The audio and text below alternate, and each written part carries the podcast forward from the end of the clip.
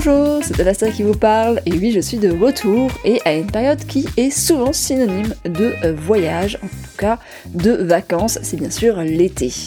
Ah, l'été, la plage, les glaces, la farniente, les visites, la chaleur, le soleil, le bronzage, la crème solaire. Mais c'est aussi synonyme de découverte, de pause, euh, de vivre, sans culpabilité finalement.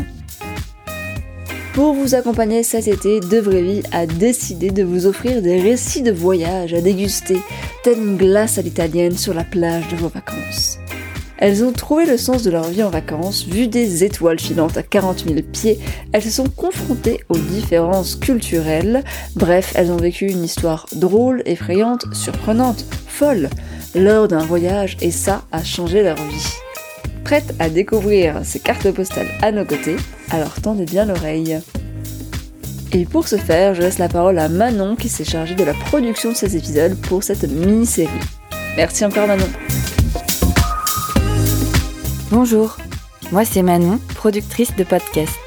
Je suis passionnée de voyage et d'histoires vectrices d'émotions. C'est pourquoi je lance à l'automne Virage, un podcast qui tend le micro aux voyageurs et voyageuses en solo.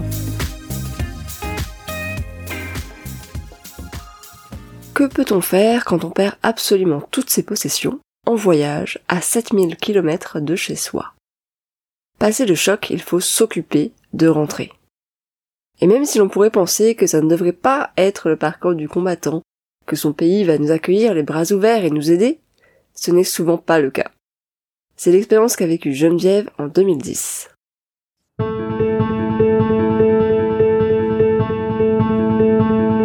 Bonjour, je m'appelle Geneviève, je suis québécoise. Euh, je suis chef accessoiriste en cinéma et en télévision. Je voyage depuis à peu près plus de 20 ans en solo. Je suis aussi blogueuse sur le nom de Surfer Girl Around the World. Et euh, j'ai parti un groupe de flashpackers autour du monde aussi. Flashpacker, c'est euh, comme un, un, upgrade de backpacker, un terme qui est utilisé beaucoup au Canada et aux États-Unis.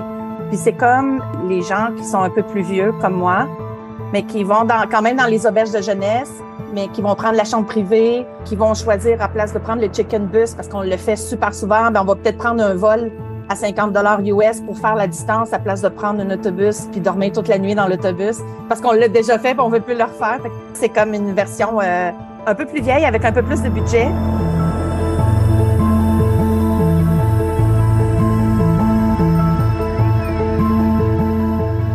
J'étais au Pérou il y a à peu près dix ans. Euh, je suis partie cinq semaines toute seule en solo.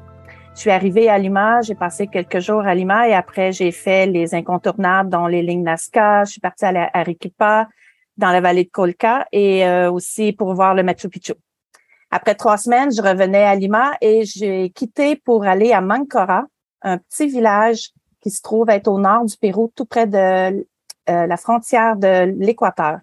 Et je suis partie là-bas pour dix jours pour aller faire du surf avec un ami, un ami péruvien que j'ai rencontré et qui vit à Hawaï et qui était à ce moment-là chez ses parents pour euh, quelque temps. Donc, euh, on est parti à Mancora en avion et on s'est installé dans une auberge euh, directement sur la plage et on a passé dix jours merveilleux là-bas. C'était super. On revient à Lima. Moi, c'est mon dernier week-end. C'est le jeudi. Donc, on reprend l'avion quand on est arrivé à Lima, mon ami me demande si on prend un taxi à l'intérieur, qui se trouve être des taxis euh, qu'on dit euh, légal entre guillemets, et aussi euh, si on, allait directement à l'extérieur de l'aéroport prendre un taxi. Vu qu'on voyageait avec la planche de surf, on a décidé d'aller à l'extérieur pour pouvoir choisir notre taxi. Moi, j'ai mon sac à dos sur les épaules à ce moment-là, j'ai un autre sac à dos sur le ventre et j'ai ma ceinture en entour de la taille je trouve que je, suis un petit peu encombrée, donc je détache la ceinture dans l'aéroport, je le mets dans mon sac à dos sur le ventre et on sort à l'extérieur.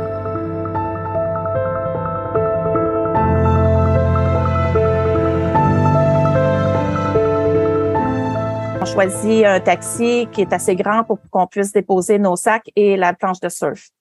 Quand je m'assois, je suis euh, passager derrière mon ami qui est devant avec le chauffeur de taxi et j'ai la planche de surf qui passe à côté de moi et qui se rend jusqu'en avant, près de mon ami, le chauffeur de taxi.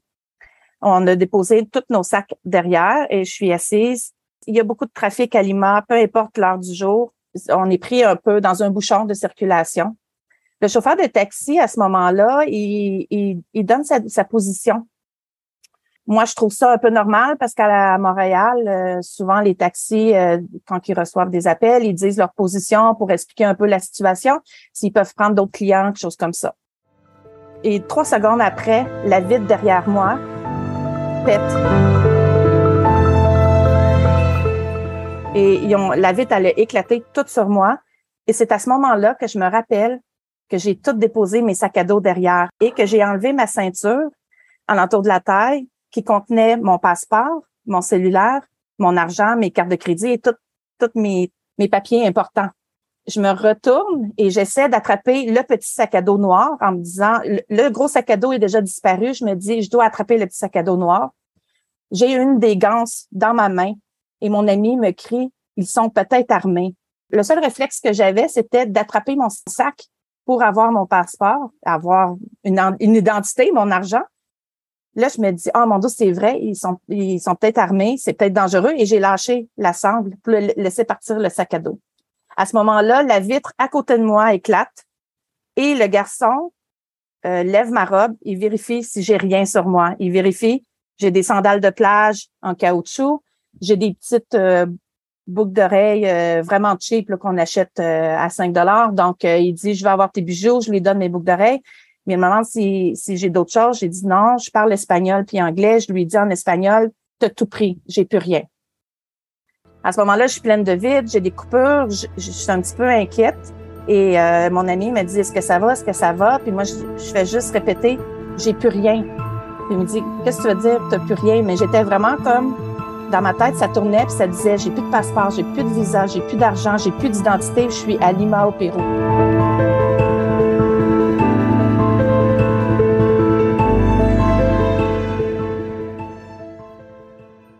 Peut-être 30 secondes après, il y a un SUV noir qui arrive et qui nous empêche, qui vient devant le, taxi puis qui empêche le taxi d'avancer.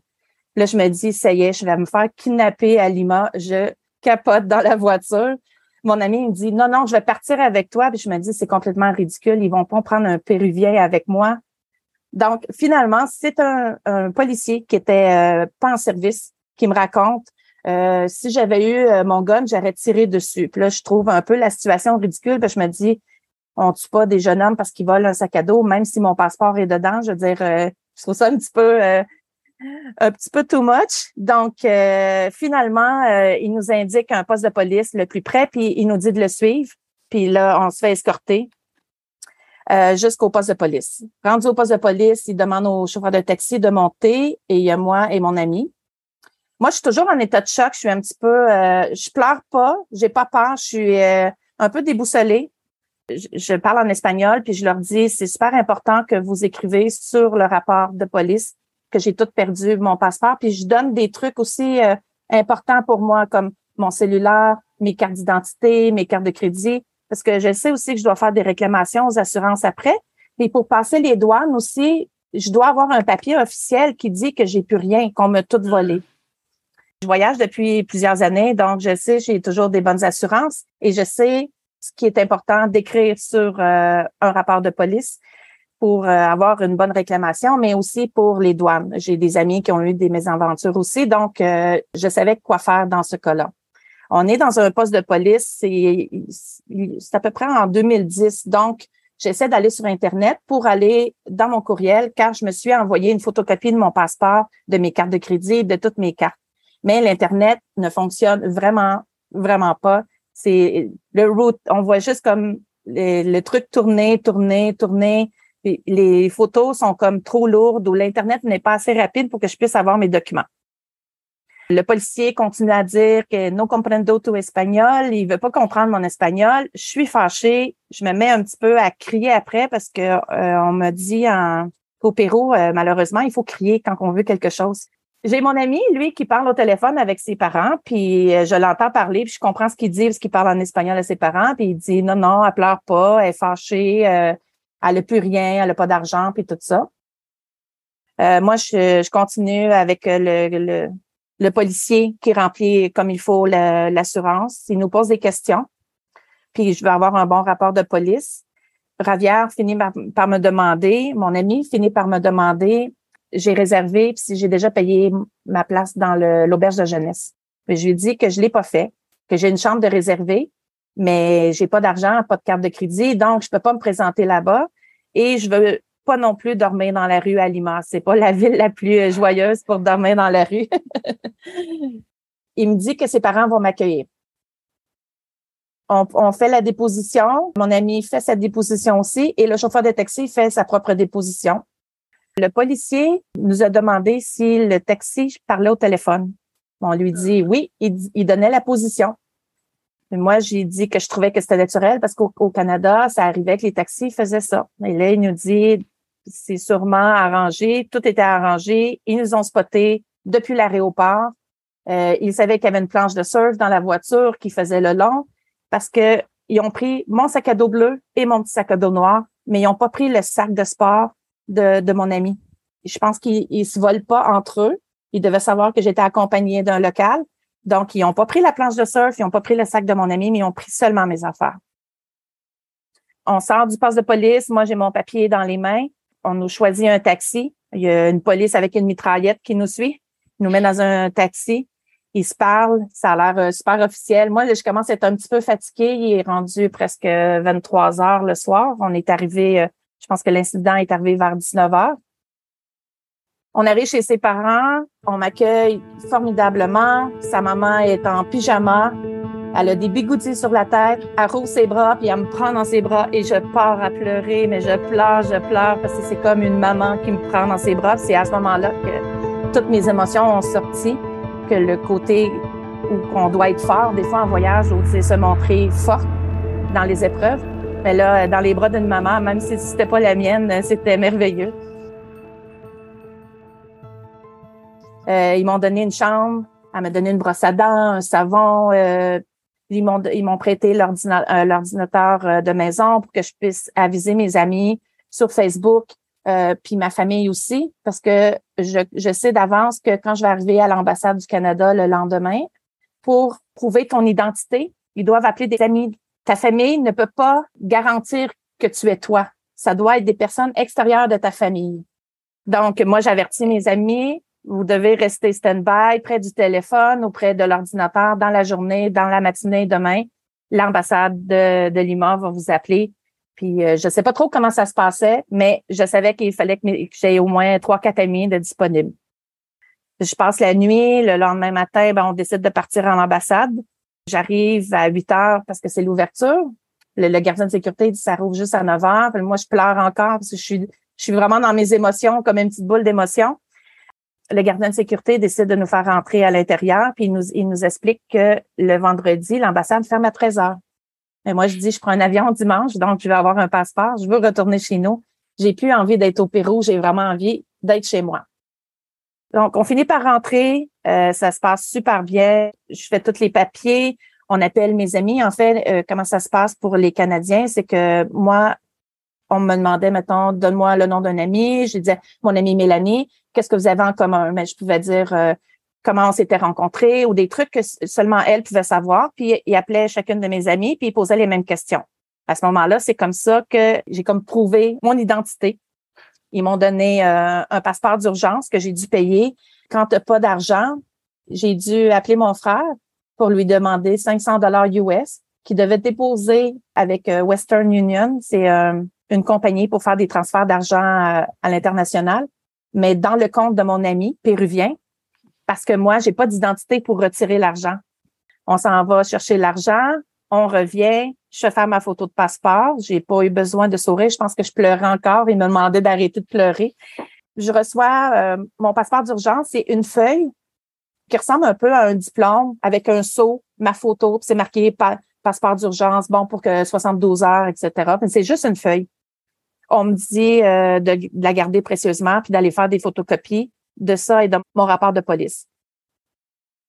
Je suis super nerveuse, j'ai comme peur un peu de tout le monde. J'ai passé deux jours euh, à Lima avec euh, les gens de l'auberge. Tout le monde avait des aventures mauvaises ou bonnes. On se racontait tout ça. Donc, les gens ont été gentils avec moi, ils ont pris soin de moi. ils venaient avec moi faire mes courses parce que je voulais quand même, c'était l'hiver. J'avais juste une robe. Puis des sous-vêtements. J'avais, fait que je devais avoir au moins un petit peu de vêtements. Je voulais avoir euh, une petite trousse de toilette, un petit sac pour transporter tout ça, mettre mon argent dedans, faire des photocopies. Donc, j'avais toujours euh, un ou deux gars qui me suivaient, qui prenaient soin de moi pour que je puisse faire mes courses. Le dimanche, je me rappelle, le taxi arrivait à 2 heures du matin. J'étais super nerveuse parce que je devais refaire la route de l'aéroport où j'avais été attaquée dans le taxi. Le chauffeur de taxi, veux-tu mettre ton bagage en arrière? Non, je garde mon bagage avec moi. il y avait les vitres baissées. J'ai demandé de monter les vitres. J'ai demandé de pas parler au cellulaire. Je voulais pas qu'il parle. Je pense qu'il voyait que j'étais nerveuse quand on a fait un petit bout de chemin, j'ai fini par lui dire que j'avais été attaquée dans un taxi. C'est quelque chose qui est assez commun depuis plusieurs années à Lima. Et là, il m'a dit, ah, désolé. là, il dit, je comprends maintenant pourquoi tu veux pas que je parle au téléphone. Ils ont, il était super euh, gentil. Il m'a accompagné jusqu'à la porte pour être sûr que je sois en sécurité à l'intérieur de l'aéroport. Moi, j'ai toutes mes photocopies. J'ai euh, dans mon soutien-gorge mon argent puis des photocopies. J'ai les, les originales dans un sac en plastique que je garde précieusement sur moi, sur mon ventre. J'arrive, euh, moi, je dois faire une escale à Bogota, en Colombie, une à Miami, et après ça, j'arrive à Montréal. Donc, quand j'arrive pour passer les douanes au Pérou, un peu so-so, il est pas trop sûr avec mon passeport d'urgence, tout ça, mais quand il voit mon visa d'urgence puis mon euh, la photocopie, je lui laisse une photocopie de mon rapport de police, il me fait OK, c'est parfait. Quand j'étais à l'auberge de jeunesse, il y a beaucoup de gens qui ont eu, qui ont vécu ou qui se sont, qui ont perdu, se fait voler leur identité, qui ont essayé de retourner soit en Europe et qui sont, qui ont transigé soit par le Mexique et les États-Unis et qui ont été refoulés et qui ont, qui ont été déportés au, euh, au Pérou. Donc, tout le monde m'avait fait des peurs en me disant, ben, euh, tu risques de pas pouvoir rentrer à Miami. En étant canadienne, je sais que pour moi, c'est pas un problème d'entrer au Mexique et aux États-Unis. Même que je sais que dans les pays où il n'y a pas d'ambassade du Canada, je peux me présenter à l'ambassade des États-Unis sans problème, puis ils vont m'accueillir puis m'aider. Donc, moi, j'étais pas trop inquiète, mais j'avais quand même toujours cette petite histoire-là dans ma tête quand que je transigeais euh, dans mes vols. Arriver à Bogota, en Colombie, pour moi, c'était ma plus grosse crainte parce que je sais que les gens sont plus corrompus. C'était à peu près dix ans, donc c'était pire à l'époque. Aujourd'hui, c'est beaucoup mieux. Le monsieur me fait comme un signe avec ses doigts, comme quoi qu'il va avoir de l'argent, qu'il croit pas trop trop à mon à mon passeport d'urgence, puis il veut partir avec mon vrai passeport. Moi, je lui donne des photocopies, puis je lui dis, moi, l'ambassade du Canada m'a dit que je ne pouvais pas quitter le papier, donc le papier vient avec moi. Si tu veux montrer ton papier à un supérieur, je vais suivre le papier puis je vais l'avoir dans mes mains. Et ça marche pas trop. Et c'est à ce moment-là qu'il me fait le signe de le, avec ses doigts pour de l'argent. Je l'ai regardé puis je me suis dit, je vais essayer de jouer la carte émotive. J'ai dit, je sais pas si vous êtes un père. Puis là, je dis ça en espagnol avec mes grands yeux bleus, en battant des cils, en lui disant, moi, je me suis fait attaquer dans un taxi à Lima. J'ai tout perdu. Ma famille m'attend. Ma mère est inquiète. Moi, j'ai pas envie d'être ici. Tout ce que je veux, c'est rentrer au Canada. Je suis certain que si votre fille ou votre gars ou peu importe, quelqu'un dans votre famille a besoin d'aide dans un autre pays, vous allez être content de savoir que quelqu'un l'a aidé à rentrer chez eux. J'ai dit, c'est tout ce que je demande. je pense que là, ça a marché parce que j'ai vu qu'elle fait, ah, OK, OK, tu peux t'en aller. Je suis partie, j'ai pris l'avion. Rendue à Miami, j'étais pas inquiète. J'étais arrivée, je me doutais que c'était pour être un petit peu compliqué parce que j'avais vraiment plus d'identité, mais je suis arrivée devant le douanier. Je lui présente mon passeport d'urgence. À ce moment-là, je lui glisse complètement la feuille. les originaux, j'ai pas de problème. Je vais aux États-Unis. Je me dis, je suis à deux jours de voiture de Montréal. Au pire, je me sauve dehors puis euh, je m'en vais. Mais non, ça, ça, a super bien été. Le douanier a été super gentil avec moi. Il, m'a expliqué qu'il devait quand même enquêter sur mon passeport d'urgence, qu'il pouvait pas lire l'espagnol euh, sur le rapport de police. Par chance, à Miami, il y a beaucoup de gens qui, euh, beaucoup de Cubains, puis une grosse communauté hispanophone. Fait qu'il m'a dit, ça, ne devrait pas être très long. Il m'a amené dans une pièce à part. Et à ce moment-là, c'est quelqu'un d'autre qui me prend en charge. Ils ont été super gentils. Ils m'ont demandé si je voulais voir un psychologue, si j'avais été blessée, si j'avais besoin de voir un médecin. Parce que j'avais des petites coupures. Euh, on voyait un peu sur mon visage ou sur mes bras, j'avais des coupures euh, à cause de la vitre brisée. J'ai dit, j'ai tout, tout va bien, puis tout ça. Donc, euh, ils ont vérifié mon identité. Ça a pris 45 minutes. Je me rappelle qu'ils m'ont donné euh, des coupons des coupons pour que je puisse aller euh, acheter des trucs plus chauds parce qu'ils trouvaient que je n'étais pas très habillée pour arriver à Montréal en plein hiver. Dans les boutiques Miami, fait que je suis revenue à la maison avec un kit euh, Miami au complet. On donnait aussi des coupons pour avoir un drink, un verre, puis de 40 dollars US, je pense, pour un restaurant. J'avais quand même quatre heures d'attente à Miami. Donc, j'étais contente parce que je me disais, ben, au moins, je prends pas tout mon argent d'urgence que j'ai gardé sur moi. Donc, ils m'ont super bien accueilli. Puis après ça, ils m'ont dit, ben faites attention à vous, bon retour au pays, puis euh, bon vol. Donc, je suis repartie. Quand je suis arrivée au Canada, je m'attendais à ce que ça se passe bien, puis qu'on s'inquiète pour moi, puis tout ça. Puis ça a été un autre accueil, en fait. Ils pensaient que j'étais une mule, que je rapportais euh, de la drogue dans mon estomac. Donc, euh, je passais dans une petite pièce aussi, mais là, c'était plus des questions vraiment mitraillées parce que le but, c'est de déstabiliser le voyageur puis de répéter les questions de façon différente à deux agents pour qu'à un moment donné, tu finis par te tromper dans tes menteries ou quelque chose comme ça. J'étais épuisée, puis j'étais sur le bord des lampes. Je leur ai juste dit, on m'a accueilli aux États-Unis, on m'a demandé si j'avais besoin de voir un psychologue, un médecin, si j'étais blessée. On m'a donné de l'argent, on m'a donné de quoi me nourrir. Puis j'arrive ici, dans mon pays, puis vous me demandez si je transporte de la drogue. J'étais vraiment déçue. Mais je comprenais un peu aussi parce que j'étais une fille qui a passé cinq semaines au Pérou qui revient pas de bagages. Donc, peut-être pour eux, c'était louche, euh, j'imagine. Ils m'ont laissé passer. je suis retournée à la maison. quand je suis arrivée, ben, j'ai vu ma famille. J'ai fait un petit contrat de travail. J'ai euh, tout refait mon passeport, mes cartes d'identité. Puis trois semaines après, je partais au grand désarroi de ma famille et mes amis au Nicaragua. Parce que j'ai une amie qui, qui partait là-bas, puis j'avais envie d'aller la voir, puis je voulais pas que ce voyage-là soit comme euh, une blessure ou euh, de garder une peur. J'avais pas peur, en fait. je prends des précautions différentes maintenant, surtout quand je prends des taxis puis qui, qui discutent.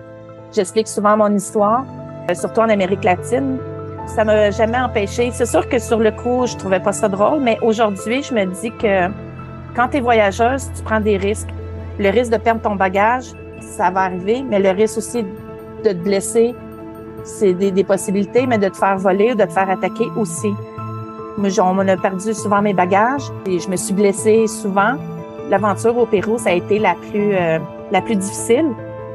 Ça m'a fait grandir. Puis je me dis, c'est pas le genre de truc qui devrait arriver deux fois dans une vie. Donc, euh, après ça, je me sentais comme libre en disant, j'ai coché, c'est arrivé, ça m'arrivera plus.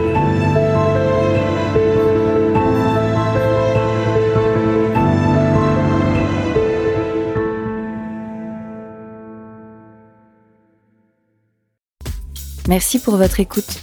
Comme toute voyageuse, vous pourriez avoir le blues de la rentrée. Alors pour contrer celui-ci, on vous invite à suivre de près le podcast Virage qui sera diffusé à l'automne sur toutes les plateformes d'écoute. À bientôt!